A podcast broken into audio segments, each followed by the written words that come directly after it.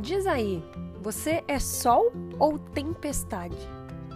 Tá, na maior parte do tempo, você tá sendo sol ou tempestade? E é isso mesmo que eu quero que você reflita.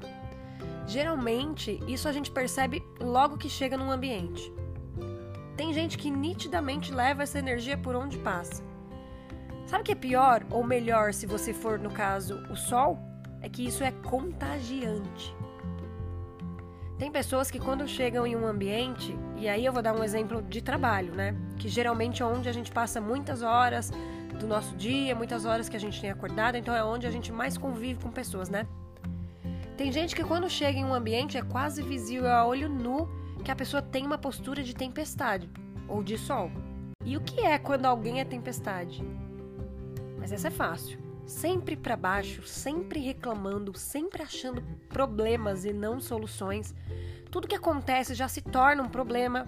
Parece até que com ela mesma as coisas já dão errado desde o começo. Já viu alguém assim? Tem gente que é o contrário, apesar dos imprevistos da vida, o que é normal, essas pessoas parecem que trazem um sol por onde passam, assim.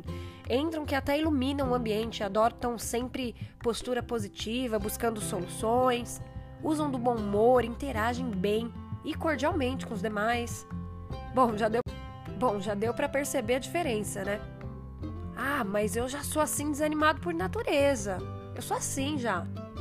Olha, eu acredito que tudo acontece por conta da atitude que cada um adota já começa na nossa cabeça. Claro que existem fases desafiadoras que até fica difícil ser aquele que anima o ambiente. Em alguns momentos da vida estamos mesmo mais reflexivos, né? Afinal, ser humano vivencia problemas, tem suas questões normais para lidar. Mas a questão que eu trago aqui é: você quer ser lembrado por ser sol ou tempestade? Você quer saber se você está sendo sol ou tempestade? Quando encontra alguém que já estudou, trabalhou, algum conhecido, a pessoa corre para sua direção para dar um oi, faz questão de parar para te cumprimentar, para apresentar você para quem está junto? Ou as pessoas se esquivam, dão aquele oi seco e tchau, né? Perceba se você está sendo considerado nas, nas rodas, nas rodinhas, né? Se as pessoas te procuram para conversar, para almoçar. Gente, se ninguém te chama para almoçar, pode ser um sinal de raios e trovões. O objetivo aqui não é deprimir ninguém, mas é trazer um ponto de vista de que existe tal condição e que está na tua mão adotar qualquer postura e o quanto isso pode te beneficiar, se você quiser. Perceba que ninguém nasce sendo sol, que isso é possível trabalhar para ir criando essa condição. Para uns vai ser mais fácil, para outros nem tanto, por conta do contexto em que foi criado, onde vive, suas referências, mas veja, o que de bom pode vir se você se tornar um sol, né?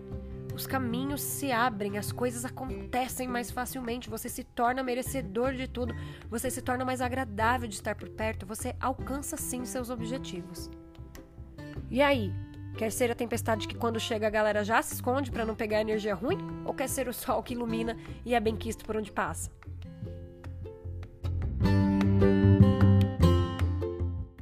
Se o que eu falei aqui faz sentido e você pensou em alguém, não deixe de compartilhar esse episódio.